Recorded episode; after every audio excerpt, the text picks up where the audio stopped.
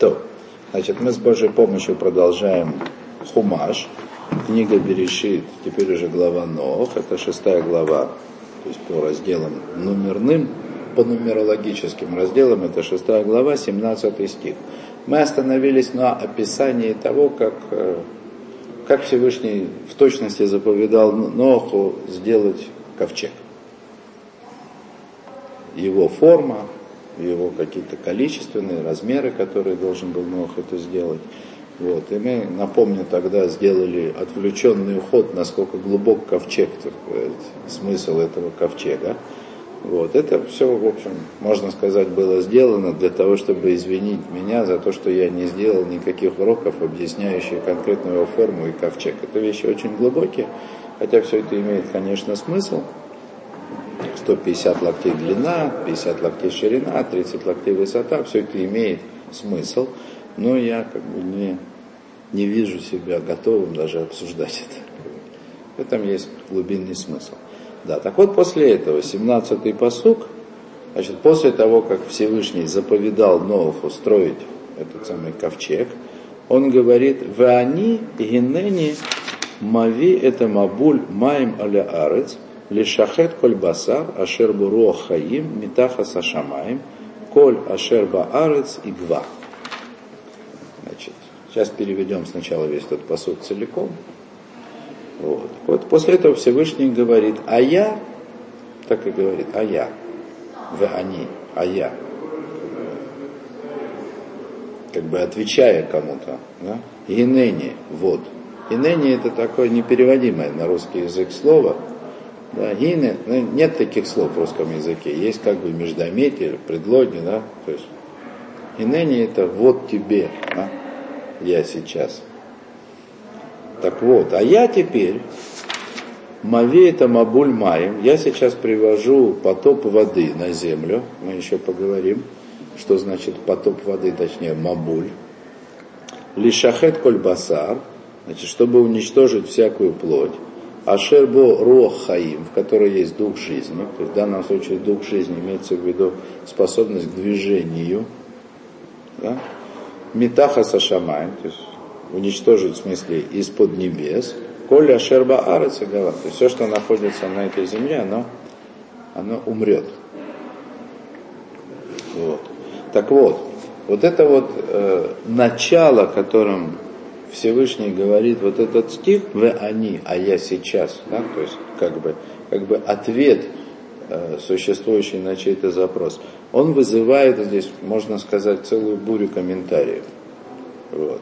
Последним мы приведем Раши. Да? Самый, как бы, самый простой, я бы как бы сказал, по контексту очевидный комментарий, вот это вот вы они, а я, да, это как бы обращение к Ноуху. То есть ты делаешь свое, ты исполняешь свою заповедь, строишь ковчег, который тебя спасет и тех, кто этого достоин. А я тем временем в свою как бы очередь, как бы, напротив этого, да, я привожу потоп. Вот, я привожу потоп.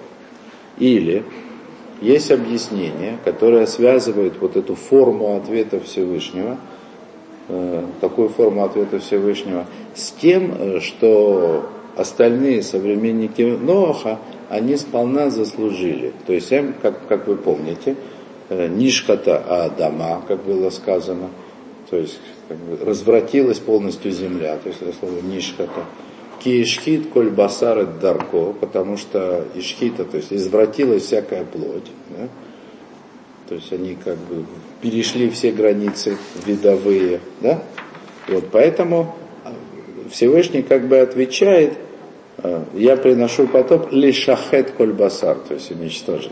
Ответ как бы меда и меда. Мера за меру. Вот. Но, как я уже сказал, Раши мы оставляем как бы на закуску, потому что Раши дает самый таинственный комментарий. Он вызывает споры. Значит, Раши это объясняет таким образом. «Э, ואני הנני מביא, да, значит, цитирует стих, а я вот привожу, ну и дальше там потоп.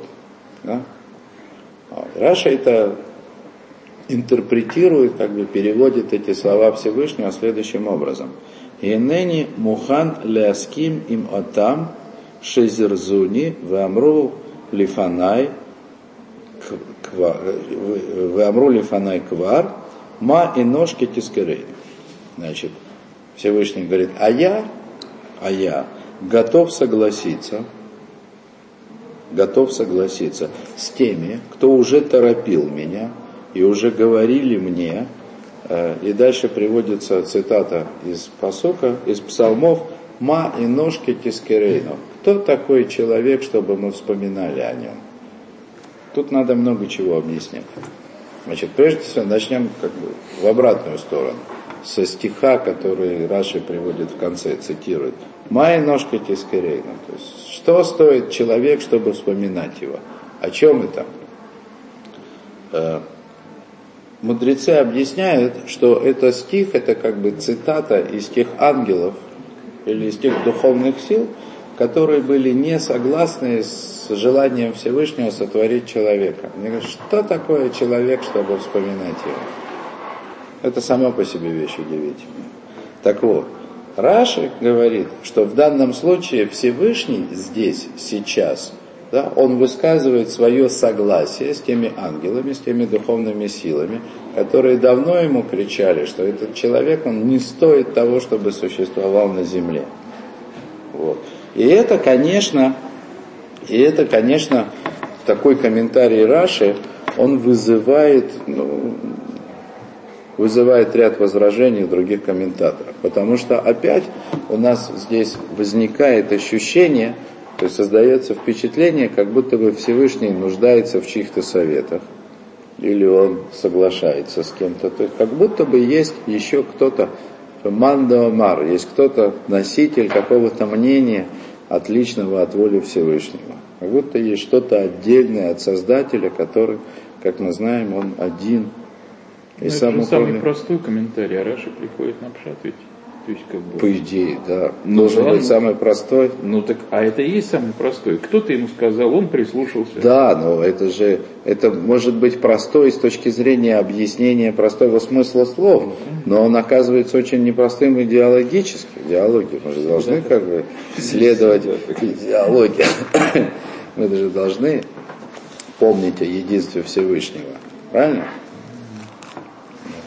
Вот этот комментарий Раша, он требует объяснения. Я бы даже, я бы даже сказал двух объяснений. Первое, это сам комментарий Раши, а второе, это цитата, которую он приводит для того, чтобы свой комментарий поддержать. Вот, вот я думаю так, начнем, так сказать. Сама суть этого комментария Раши, она как бы заключается в том, что, как мы это неоднократно уже упоминали, что в уроках по Дары Хашем, в уроках по Датману, то Всевышний управляет этим миром с помощью двух качеств. Есть медата хесы, то есть есть качество как доброты, то есть его желание дать добро, с одной стороны. С другой стороны, есть качество суда. То есть главная цель которого, главная идея которого, это как бы требовать, чтобы любое добро, которое человек в конце концов получает, было заслуженным. Вот. И Рамхан неоднократно говорил – что несмотря на то, что да, бывает так, да, что превуалирует, очевидно, качество доброты Всевышнего, и он прощает грехи человеческие и так далее, и так далее. То есть на самом деле, на самом деле, да, как бы медата хесед, то есть качество доброты Всевышнего, оно всегда действует в аскамат, то есть как бы в согласии с качеством суда. То есть, в принципе, как бы не был добр Всевышний, как бы не была бесконечна доброта его по отношению к нам, все равно, в конце концов, мы, мы узнаем и поймем, что все, что делал по отношению к нам Всевышний, было не только добро, но и справедливо. То есть качество суда всегда так или иначе выражало согласие. Или наоборот. То есть даже когда Всевышний наказывает нас, применяя как бы, в отношении нас качество суда, всегда это происходит ну, баскомат, да, то есть в согласии качества его доброты. И как бы очевидно по-простому Раши хочет сказать, что вот перед нами как бы Тора, она как бы вот вкладывает в уста Всевышнего вот эти слова согласие качества доброты Всевышнего с качеством суда, которое требовало неоднократно уже уничтожения человека вообще. Вани и ныне мави, то есть вот я сейчас, а я привожу, то есть согласие. Вот. А, нужно было бы здесь спросить, э, что тут такого особенного, что здесь, да, то есть в описании потопа, то есть в том, как Всевышний сообщает Ноху о том, что произойдет потоп, почему именно здесь приводится как бы вот согласие доброты Всевышнего с, с вот с таким вот с самым суровым, наверное, качеством суда, то есть с тем аспектом суда, который вообще требовал как бы уничтожения человека в силу как бы его полной недостойности. О. Я думаю, что ответ на этот вопрос, он как раз вот в том стихе, который, который э, цитирует Раша. Май ножки тискерени. То есть, что человек, что представляет собой человек, чтобы мы его упоминали или вспоминали о нем. Что это значит? Причем здесь память? Ну, как бы по-простому, этот стих объясняется как э, требование да, каких-то там ангелов в определенном аспекте, которые значит, считали необходимым, что в принципе не соглашались, не считали необходимым, они не соглашались с самой идеей сотворения человека. А тут вдруг тискерей. В чем тут память? Вот. Так вот, в принципе, велико милосердие Всевышнего, что даже наказав Адама за его грех, Адама и всех его потомков, наказав смертью, Всевышний оставил для как бы исполнения своей воли, для конечного исправления человека и осуществления замысла Всевышнего, он оставил вот такую великую лазейку, которая называется хиасамейсим, воскрешение мертвых. Суть воскрешения мертвых, да, что та же самая душа, которая там оказалась недостойным испытания, которое она там проходила в теле, она возвращается в то же самое тело. Именно тхия самейсим, то есть из мертвых должны восстать те самые, кто как бы грешил, заслужил смерть, был недостоин. То есть тот, кто был вначале недостоин, прошел свое исправление, прошел свое наказание, он должен вернуться к жизни. Да? вернуться к жизни исправленным уже окончательно, для того, чтобы получить наказание. То есть вот эта как бы преемственность воскресшего человека, она очень важна для того, чтобы, для того, чтобы замысел Всевышнего исполнился. Чтобы человек действительно удостоился этого величайшего наслаждения в будущем мире. Так вот, к этой вот преемственности – можно отнести вот это понятие зехарон, зехер, память. То есть, как бы, когда человек, когда человека воскрешают из мертвых, его как бы вспоминают. А здесь, да, вот, хотя есть некоторые, некоторые противоречия в разных высказываниях мудрецов на эту тему, да, но э, в отношении поколения потопа как бы очевидно, да, что то поколение, которое погибло в потопе, оно не воскреснет из мертвых. Ну, то есть, есть их наследие, э, как объясняет это Аризаль в Шара Гилгулим, есть их наследие в современном человечестве, но не в виде тех личностей, которые существовали, не в том соединении души и тела, которое определяет человеческую личность. То есть аспекты их бессмертных душ, они снова присутствуют в этом мире. Не знаю, как это назвать. В другом виде, в другой конфигурации. Да? То есть есть личности, которые являются наследниками в определенном смысле, да? Э, продолжателями да? каких-то качеств людей, которые жили до потопа. Но сами как бы грешники вот этого поколения, да? заслужившего а, потоп, они не восстанут из мертвых. И я думаю, что это то, что Раша здесь имеет в виду, май нож катискерение.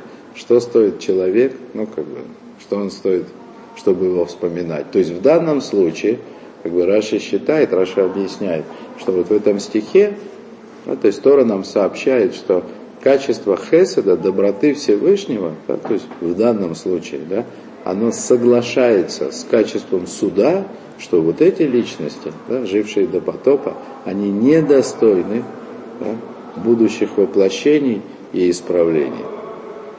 То, я думаю, на этом мы сегодня остановимся. Хватит.